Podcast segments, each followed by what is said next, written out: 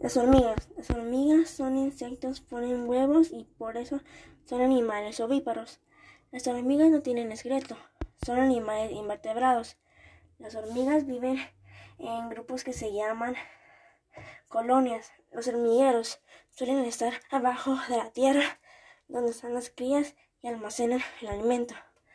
Dentro de cada colonia existen hormigas de varios tipos. Las más pequeñas se quedan dentro del hormiguero, mientras que las de mayor tamaño salen al exterior en busca de alimento. Ellas se llaman hormigas obreras. Las hormigas obreras son las más laboriosas. Las hormigas reina son las que ponen huevos y son más grandes que las demás. Las hormigas ven muy poco, pero usan sus antenas para oler tocar y comunicarse con las otras hormigas. Las hormigas. Las hormigas son insectos, ponen huevos y por eso son animales ovíparos. Las hormigas no tienen esqueleto, son animales invertebrados.